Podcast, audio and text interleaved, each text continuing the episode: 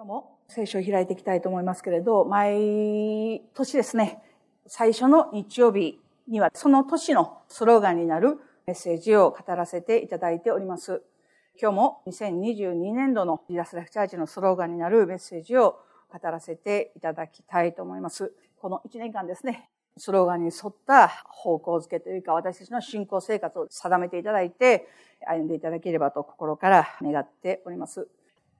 それではですね、今日も聖書を開いていきたいと思いますけれど、今日いただきます、この2022年度のスローガンになる御言葉ですけれど、ホセア書2章の19節から20節の御言葉です。開けられましたら私がお読みしたいと思います。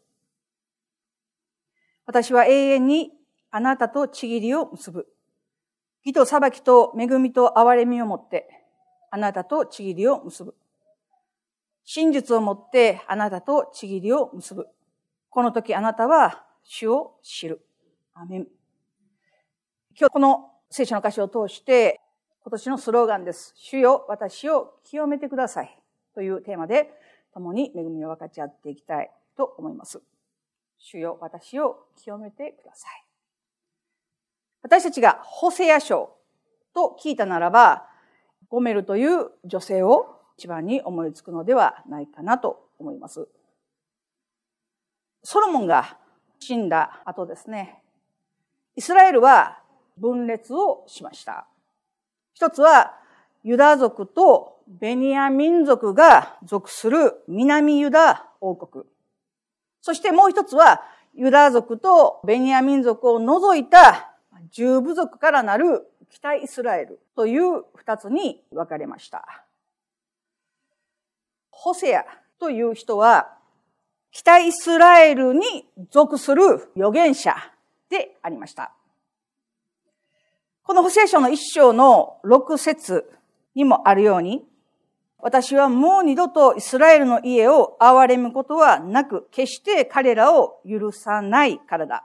七節しかし私はユダの家を憐れみ、彼らの神、主として彼らを救う。ただし、弓、剣、戦い、あるいは馬、騎兵によって救うのではないと書かれています。すなわちこのところで語られているイスラエルの家というのはイスラエルの全部を指しているのではなくて、ユダとベニヤミンを除く十部族が属する北イスラエルのこと。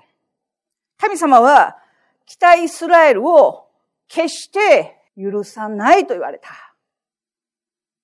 でも、ユダの家、ユダ族、またベニヤ民族が属する南ユダに対しては、私は彼らの家を憐れむよ、救い出すよ。神様はそのように約束されました。そして、その予言は実現をしました。北イスラエルは実際に滅ぼされ、滅亡し、最終的に南ユダだけが残る形になりました。北イスラエルに属していたホセアに対して一つの言葉が与えられました。それは一章二節にあるように、主がホセアに語られたことの始め。主はホセアに言われた。行って、会員の女と会員の子らを引き取れ。この国は主に背を向け、陰行にふけているからだ。この言葉の意味がわかるでしょうか？新年のスローガンのメッセージにホセア書が選ばれた今日のメッセージがあるということをしっかり心に留めていただきたいと思います。神様が私たちに求めておられることが何なのかということをしっかりと止めていただきたいと思っているんですけれど、神様はホセアに対して命じられました。あなたは行って会員の女と会員の子らを引き取りなさい。何という命令をホセアにされたんでしょうか。ですからある教会では神様がこのような命令をホセアにされるということはありえないとして、これは事実ではなくて、私たちに対して大きな教訓を与えている作り話だと語っている教会もあるくらいですから。神様がホセアに命じられたことは、信じがたいことであります。もちろん、ホセアは初婚ですよね。初めて結婚する人がお嫁さんを探すのに、会員の女、すなわち、売春婦と呼ばれる人なのか、それとも、みだらな生活を行っている人なのか、ということは、長い間議論されていますけれど、この聖書を見る限り私たちが知ることはできません。いずれにしても、みだらな生活をしていたんでしょう。それが商売のためなのか、その人が持っている性質のためなのか、わからないけれど、神様はそのような人を妻に迎えなさいと言われました。そして、妻として迎えるだけではなくて、会員の子らを引き取れと言われました。その会員の女が、すでに子供を宿しているという意味ではありません。連れ子でその子も一緒に引き取りなさいよと言っていることではありません。他の聖書訳を見ると、売春婦との間に子供を設けなさいということの意味です。なんということでしょうか。なぜ神様がホセアにそのような命令をされたのかというその理由は、イスラエルの民が誠の神を捨てたので、捨てただけではなくて偶像ばっかりしているから、あなたは行ってそのようにしなさいと言われる。いやいや、関係ないじゃないですか。北イスラエルの人々が偶像ばかり行っているということと、会員の女を妻にしなくてはならないということと何の関係があるんですか？私は預言者です。神に従っているものです。神の言葉を語るものです。でも神様は言われるんです。そのようにしなさい。イスラエルの民と神様との関係がどのようなものであるかということを、ホセアの結婚生活を見て知りなさいよということの意味ですよ。そのためにホセアは選ばれました。そのためにホセアは神の言葉を託されました。これは簡単なことではありません。簡単な要求ではないですよ。妻を迎えるんですから。でも彼は預言者ですから。預言者とは神様の言葉に従う人ですから。私たちは考えます。この時代、会員を行った女は、どのような仕打ちを受けなければなりませんでしたか多くの場合、意志を持って殺されなければならない存在ですよ。イエス様の時代においても、会員を犯した女を連れて来られた時に多くの人々は意志を持って殺そうとしました。でもイエス様は語られました。罪のないものから石を投げなさい。それは旧約の時代から受け継がれてきている立法ですよ。神が定めた法律ですね。ですから、本来、会員を犯す者は殺されなければならないという命令がありながら、北イスラエルの人たちはその命令に従っていなかったということですよ。もっと言うならば、その町の人たちは売春婦と言われる人たちを裁かなかったばかりか。あるところでは、容認をしていたのではないかとも言われています。いや、もっと言うならば、足しげく通っていたのではないでしょうか。彼らは、神様との関係も壊れ、倫理や道徳も壊れている。そのような状態にありました。まさに腐りきっているような状態でありました。神様はそのような北イスラエルに対して私は決して彼らを許さないと言われました。いずれにしてもホセは神様からの命令を受けて、妻となる人を探しに行きました。最終的に彼はゴメルという女性を迎えることになるんですけれど、先ほども語ったように、ゴメルが性的にみだらな生活をしているということで評判だったからゴメルを選んだのか、それとも仕事として売春婦をしていたのかということは定かではありません。でもここで一度、ホセアの立場に立って考えていただきたい。ホセア書一章の三節を見ると、このように書かれています。彼は行って、彼は行きました。他の聖書訳を見ると、彼は裏通りに行って、と語られています。ここで言われている、行って、どこに行った裏通りに行って、とあるのは、売春宿がそこにあったのではないかと言われています。今一度考えていただきたい。以前にもお語りしたでしょうか。当時の町はですね、人口が250人を超える村というのはほとんど存在していなかったんです。一つの町にはおおよそ人口が250人までの小さな村によって構成されていました。言い換えれば、村全体が親戚みたいなもんですよ。一つの噂が起これば、村中の人がその日のうちに知るというぐらいの規模ですよね。250人といえば。今でも田舎に住んでいる人は、近所の人のことが気になって仕方がないんじゃないんですか。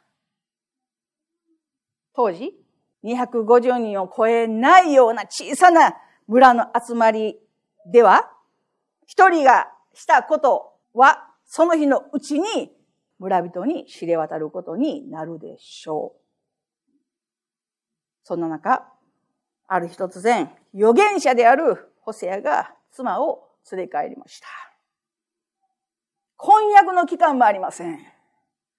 当時半年から1年間の婚約の期間を持たなければならないという決まり事があったのにもかかわらず、マリアとヨセフが結婚するのに婚約期間があったように、でもホシアには婚約の期間もありませんでした。行ってゴメルを連れて帰りました。そして連れて帰った女は、不死だらな生活をしているということは誰もが知っていることでした。250人もいない小さな村では、すべての情報が筒抜けですよ。隠しようもない。よく考えていただきたい。小さな村で、売春婦として成り立っているのは、女性にお金を払う人がいるからじゃないんですか？ということは、かなりの高い確率で、ホセアと同じ村人たちが、その女性と関係を持っていたということになるんじゃないんですか？ホセアは何もかも失いました。神様が命じられたことに従うと決めたその瞬間から彼は全てを失う覚悟をしました。かつて隣人と関係を持っていたかもしれない女性を妻として迎え入れた預言者の言葉に誰が耳を傾けるでしょうかあなた方は寛容くなってはならない。神はこのように語っておられる。その妻は会員の女で連れてきたゴメル。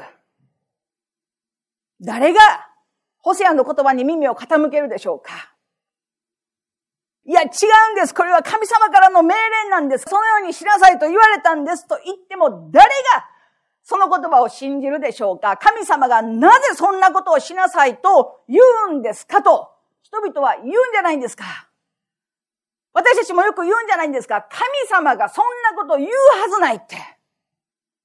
一体神様の何を知って私たちは言うんですか？神様がそんなこと言うはずない。信じないんですよ。ホセアは？預言者としての立場も、人としての尊厳も、人々からの評価も、積み上げてきたすべてのものでさえも失いました。神の言葉に従うと決めた、その時に彼は全てを失う覚悟をしました。ホセアに残ったのはただ神様に対する従順と、それでもゴメルを受け入れようとする愛だけが残っていました。神様に命じられたこの言葉を聞いたときに、ホセアの心は痛まなかったんでしょうか？精神誠意神様にお仕えしている人であればあるほど、神様が命じられたことはあまりにも辛いことですよ。あまりにも厳しいことです。葛藤もあったでしょう。迷いもあったでしょう。でも、ホセアには、それが神からの命令だということが分かったんです。そこにホセアと神様との関係を知ることができます。私たちがもし、そのようにしなさいと言われたら、いや、これは自分の思いじゃないんだろうか。神様そんなこと言うはずないじゃないかと言って従おうとはしないんです。私たちにはそこまでの関係がないので、超越した命令に対してそれを受け入れるだけの神様との関係がないので、正しく識別することができないんですよ。私たちの想像をはるかに超えた葛藤や苦しみがホセアにはあったのではないかなと思います。でも、ホセアは従いました。それからどれぐらいの時間が流れたのかということはわかりません。ゴメルは3人の子供を産みました。一人はイズレールという男の子です。イズレールというのは、エリアの時代に神様はアハブ王を裁くことを決めておられたんですけれど、それ以上に大虐殺を行ったエフーという人がいます。アハブの家系を大虐殺した場所、それがイズレールという場所です。そして最終的にそれを行ったエフーという人もその場所で処刑されました。すなわち、イスラエルの民から言うならば、イズレールというのは呪われた場所ですよ。でも神様は最初の男の子に対して、イズレールと名付けなさい。呪われた場所。二番目は、ロ・ルハマという女の子。名前の意味は、憐れまない。何を憐れまないんですか？神様は北イスラエルに対して絶対に憐れまないよということの意味ですよ。ホセアの人生はすべてイスラエルの民族に対して神様の御心を具現化した生活でした。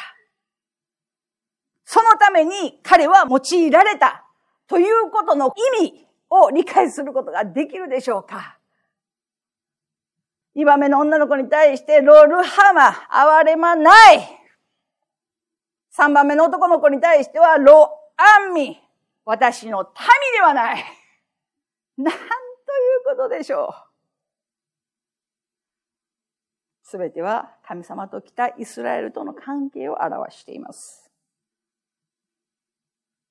ホセアは神様の言葉を語るということを奪われて、実生活を通して神様の御心を体現するものになりました。なんと辛い働きでしょうか。ある説によると、最初のイズレールという男の子とを、三人目のロアンミという男の子ですけれど、この二人はホセアの子供ではないのではないかというのが大筋の説です。それはですね、神様は2番目の女の子にだけ、あなたの子であるこの子をという表現をされているんですよ。でも、1番目の子供と3番目の子供に対してそのような表現がないというところから、1番目と3番目はホセアの子供ではないのではないかと言われています。本当のことはわかりません。でも、ゴメルに関して言うならば、みだらな生活をしていて、まさに生きるか死ぬかですよね。生と死の狭間で生きていたことを考えると、ホセアの妻となって、なんという幸いか。なんという幸せか。食べるものにもこと書くことがない。預言者ですよ。そんな素晴らしい家に迎えられて、眠るところもある。子供も与えられ、すべてが整えられた素晴らしい生活じゃないんですか。でもゴメルは、また同じ罪を犯します。彼女は家を出て行きました。ホセアのところには帰ってきません。地獄の底のようなところから救い出されたのに、その得た幸福を簡単に捨てて彼女は同じ過ちを繰り返します。もし、一番目と三番目の子供がホセアの子供ではないというならば、結婚してもなお、そのような生活を続けて、なんで、どうして、そこに留まっていれば幸せなんじゃないんですか？その生活は彼女にとって最高だったんじゃないんですか？でも彼女は同じ罪を繰り返します。家を出て行きます。違う男のところに行きます。なんで？ある人は言います。ホセアは彼女を心から愛することができなかったんじゃないんですか？そのことをひしひしと感じていたので、家に居づらくなって出て行ったんじゃないんですか？ゴメルを愛しきることができなかったんじゃないんですかという人もいます。でも私は言いたい。それは違うって。それは違います。ホセアの結婚生活は神様と北イスラエルの関係を具現化したものです。見える形で表したものです。というならば、その前提は神様がイスラエルの民を心から愛しているということが前提になくてはならないんですよ。ホセアの結婚生活を通して表されるすべてのものは、神が北イスラエルを思っているその心そのものですから、ホセアがゴメルを心の底から愛しているということが前提でなくてはならないということですよ。ホセアは愛しました。会員の女であった女性であっても、妻として心から愛しました。愛する前に彼女を許しました。心から受け入れました。だから聖書は言います。ホセア書の三章一節を見ると、主は私に言われた。再び行って、夫に愛されていながら貫通している女を愛しなさい。夫に愛されていながら貫通している女を愛しなさい。ちょうど他の神々の方を向いて、星ぶどうの歌詞を愛しているイスラエルの子らを主が愛しているように。ホセアはゴメルを愛していました。神がイスラエルの民を愛するように心から愛していました。でもゴメルは帰っては来ません。何日経っても帰っては来ない。そんな時、一つの情報が入りました。彼女は売られているよって。なんということですか。自分の妻が売られているって。売春婦として買い取られたのか。もしくは奴隷として買い取られたのか、聖書ははっきりとは決してはいないけれど、ホセアは何らかの代価を払って彼女を買い戻さなくてはならない状況になりました。神様が再び行ってと言われた。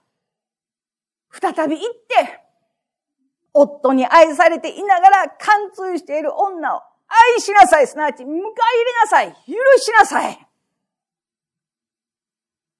最終的にホセアは銀15シケルと、大麦1褒めると、大麦1出てくで彼女を買い戻しました。この買い戻すという言葉をあがなうというんです。銀15シケル、大麦1褒める、大麦1できてという代価が大きいのか小さいのかということは私たちの実生活ではわかりません。でも、大部分の人たちは、一人の人を買い戻すにはあまりにも小さな額だと言います。これはあまりにも小さな額なんじゃないんですかと言います。これは何を意味してるんですか？何をゴメルを売り払う人にとって見るならば、それほど価値がなかったということですよ。ほんのわずかなものであったとしても、あ、もらえたら上出来と思えるぐらいの女性だったということです。何の価値もないと思われているゴメルを、ホセアは再び自分の妻として買い戻しました。今日私たちはホセアとゴメルの話を聞いています。私たちはこれらの話をどのような思いで、どのような心で聞いているんでしょうか。ある人は、ああ、そうか。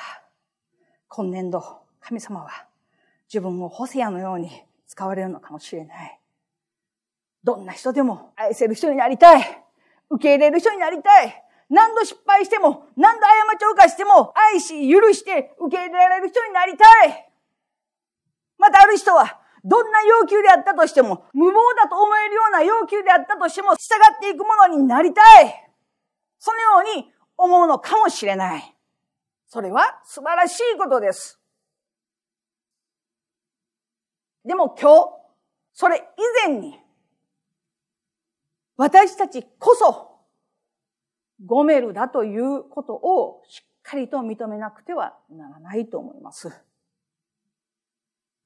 いやいや、ゴメルってひどい人ですよね。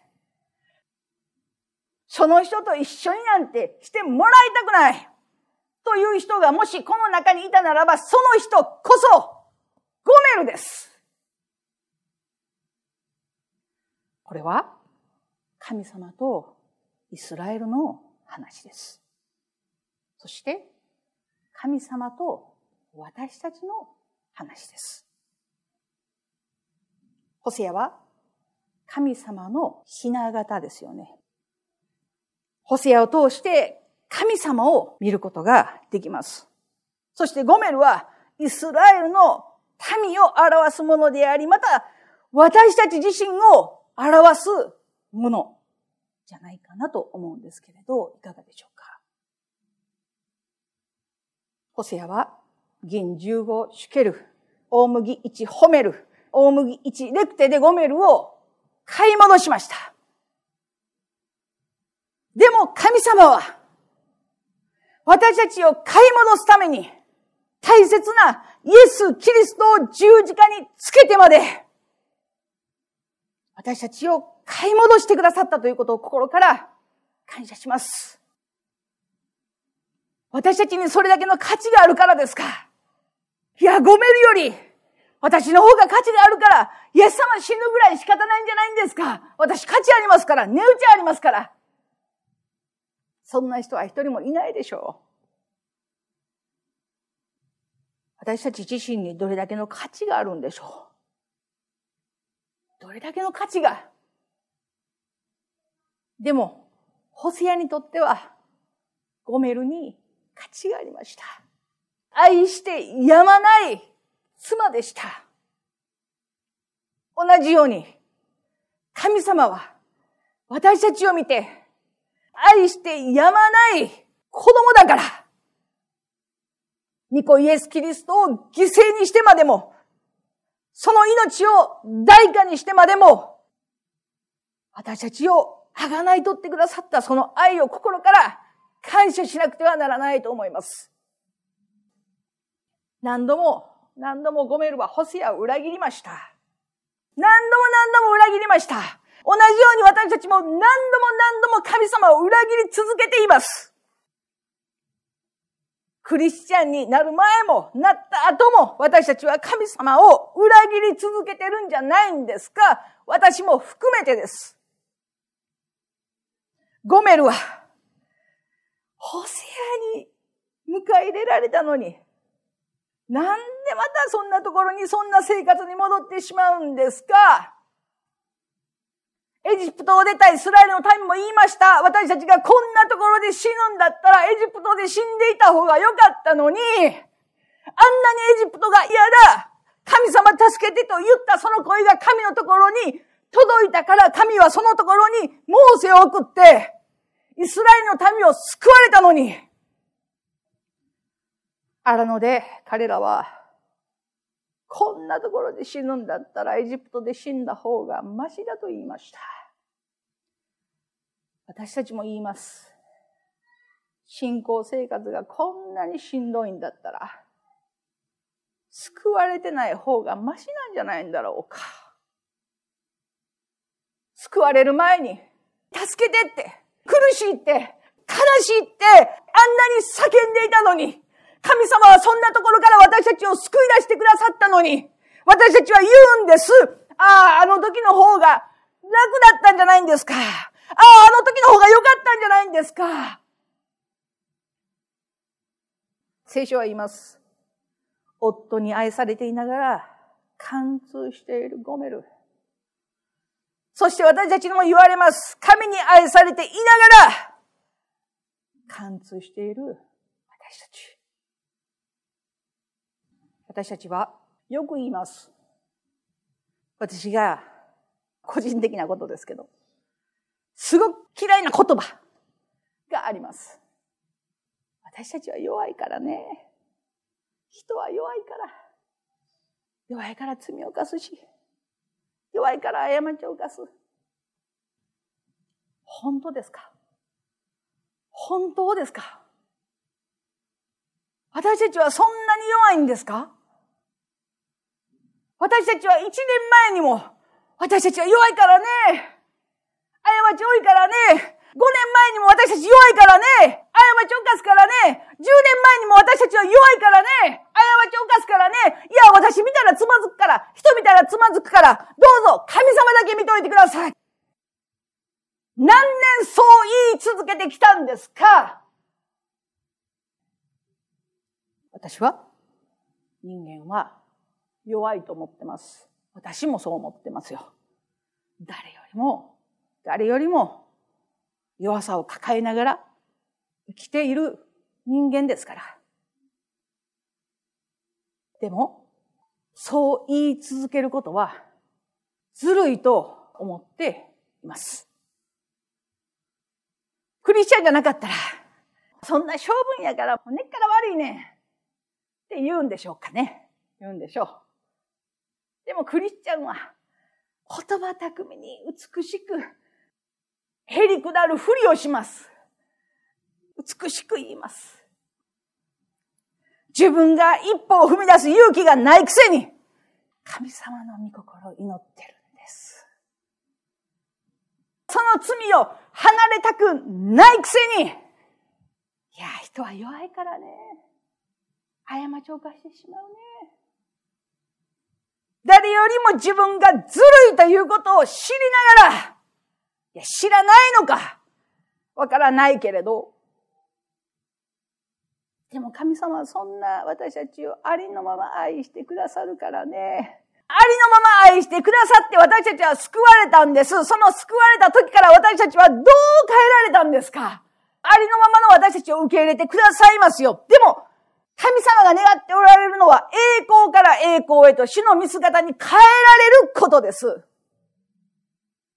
パウロは、私たちと同じ人間じゃないんですか？ステパノも、私たちと同じ人間じゃないんですか聖書に出てくる人物、すべては私たちと同じ人間ですよ。でも彼らがたった一言でも言いましたが、私弱いからね。ダメやからね。だからこんな失敗してしまうね。また同じこと繰り返してしまうね。確かに言いました。パウロは言いました。私は弱いですって。でもパウロはそこではとどまっていないんです。私は弱いけれど、弱い時にも強いんだとパウロは言うことができたんですよ。なぜですか？自分の弱さを認めながら、そこに甘んじていないで、そこで言い訳しないで、自分の弱さを認めつつ、神を信頼する人の強さをパウロは持っていたんですよ。だから彼は言いました。私は弱い時にこそ強いんだって。私たちは自分の弱さに気づくとき、自分のずるさに気づくとき、それを克服させてくださる唯一のお方である神様に頼るということを学ばなければならないと思うんですけれど、アメンでしょうか。聖書は言っています。あなた方は血を流すほどに罪と戦ったことがあるんですか血を流すほどに罪と戦ったことがあるんですか？聖書はそのように語っています。またパウロは言いました。私自身が福音を語っていながら失格者になることがないように自分の体に鞭打ちながら主に従っているんですよ。彼は死ぬまで、獄に入れられるまで、食べるものは自分で働いて得ました。パウロにその権利がなかったからですか？そうではない。人々から養ってもらう、恵んでもらうというその権利を放棄しました。と、パウロは言っています。私たちは、そのところに留まり続けてはいけない。いけないんです。2022年度、今の状態で留まり続けてはいけないんです。ゴメルが幸福になれる道は多くじゃない。たった一つです。真実な愛を持って愛し続けてくれるホセアの愛を信じることだけです。それだけです。今までがどうであれ、誰からも愛されなかった人生であったのかもしれない。誰も好き好んで売収婦になる人はいないでしょう。彼女はその道しかなかったのかもしれない。誰からも愛されるということがなかったのかもしれない。でも、ゴメルの人生がどのようなものであったとしても、今、この瞬間のゴメルは、ホセアに愛されて、愛されて、妻として迎えられているということを心から感謝します。同じように、私たちが本当に幸せを願うならば、本当に幸いな人生を生きたいと願うならば、イエス様の命までも十字架につけて、あがなってくださった神の愛を信じ続けていくことをただこれだけしかないということを知っていただきたい。私たちが今までどんな自堕落な生活を送っていたとしても、私自身も、皆さんも、過去がどのようなものであったとしても、今この瞬間も愛し続けてくださる神の愛を信じるものであっていただきたいと思います。それだけが私たちを幸いへと導く唯一の道ですよ。お金が、立場が、社会的地位がとんでもない、関係ないことです。でも、神様の愛を心から、心から信じるためには、どうしても通らなくてはならない道があります。それが、清められるということですよ。皆さん、現実的なこととして一度考えてみてください。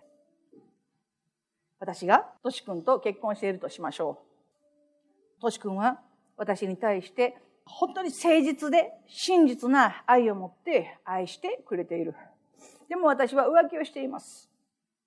トシ君に喜ばれない、明らかに嫌いだろうなと思うことをしています。トシ君の愛は信じています。彼は馬鹿正直に自分のことを信じてくれています。愛してくれています。でも自分は裏切っている。この関係がいつまでも続くでしょうかトシ君が崩壊することはありません。彼は一貫してどのような状況であっても愛し続けているからです。でももし私たちが裏切り続けているならば、崩壊するのは私たちの良心です。だからそうなる前に、まだ心に痛みがあって、ああ、してしまった。ごめんなさい。そう思えるうちに、神の前にひざまずいて祈らなくてはならないんです。主よどうぞ、私を清めてください。神様の愛を心から信じることができるように、受け入れることができるように、その関係を築き上げていくことができるように、主をどうぞ、私を清めてください。祈らなくてはならないんです。聖書は言います。そのためだったら、私は永遠にあなたとちぎりを結ぶ。ちぎりというのは夫婦としての関係を持つということです。私は永遠にあなたとちぎりを結びますよ。その関係を保ちますよ。その関係を保つためだったら、神の義と、裁きと、恵みと、憐れみをもって、あなたとちぎりを結びますよ。神様は確かに私たちを憐れんでくださいます。いつも憐れんでくださっています。でも、裁かれることもあります。その罪を神は裁かれることがあります。それが良心に来る痛みです。自責の念です。神の義が私たちを苦しめることもあるでしょう。でも知っていただきたい。神は私たちをどんなに訓練しようと、懲らしめようと、借り込もうと、その根底にあるのは、永遠の愛を持ってあなたを愛していますというものです。そして神は一方的に愛しているのではなくて、その関係を結びたいと願っておられます。その関係を、夫婦のように、二十節、真実をもってあなたとちぎりを結びます。この時、あなたは主を知ります。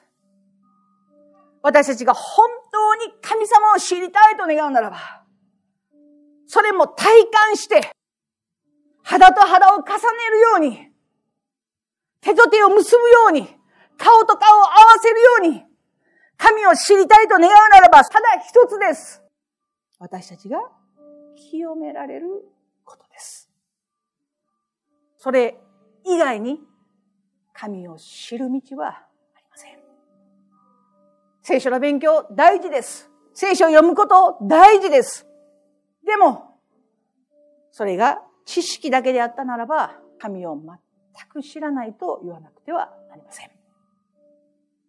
神を知るということは、知性だけではなくて、情熱的なものでなくてはならないんですよ。関係ってそうじゃないんですか。私がミカ伝道師と2年3年もし会っていなくて、約束して会ったならば、ああ、久しぶり。何してん元気 ?3 年間何し何したって。えー、そうなん。えー、そんなことあったんや。へえ。腹立つでしょう。なんこの人って。この人こんな人やったかなって。でも1年ぶり、2年ぶり、3年ぶり。いや、昨日会ったのに。いや、朝あったのに。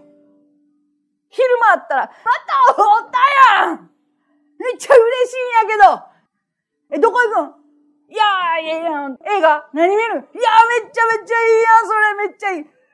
夜また、ミカリンや！え？映画見たん？どう？よかった？うわ、めっちゃええや。ちょ、言わんといて言わんといて、それ以上それ言わんといて。これ関係でしょ？関係ってね、情熱、感情ですよ。聖書は神の言葉じゃないんですか？神様が語ってくださってる言葉じゃないんですか？それを読むとき私たちが、ああ、そう、うん、うん、はい。あ、ちょっと来た、うん、はい。あ、直す直す。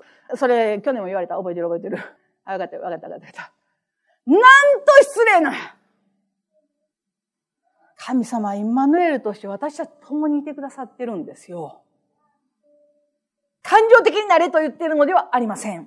神の言葉が生きているんだということを認めていただきたい。そして生きて働いておられる神が今も私たちと共におられるんだということをもう一度思い出していただきたい。